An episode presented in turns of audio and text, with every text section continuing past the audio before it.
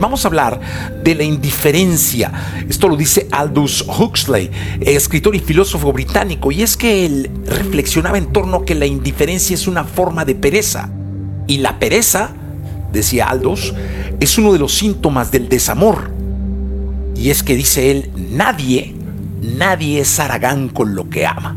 Totalmente no. Fíjate cómo una cosa se liga con la otra. La indiferencia es una forma de pereza. La pereza es un síntoma claro de desamor. Y nadie, nadie es aragán, flojo, nadie es perezoso con lo que ama.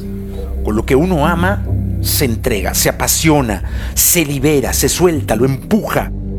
Cae, vuelve y vuelve, insiste, insiste. Así que nunca Nunca dejes que la indiferencia reine en ti, nunca dejes que la pereza mate el amor, mate la pasión por lo que amas y por lo que te interesa.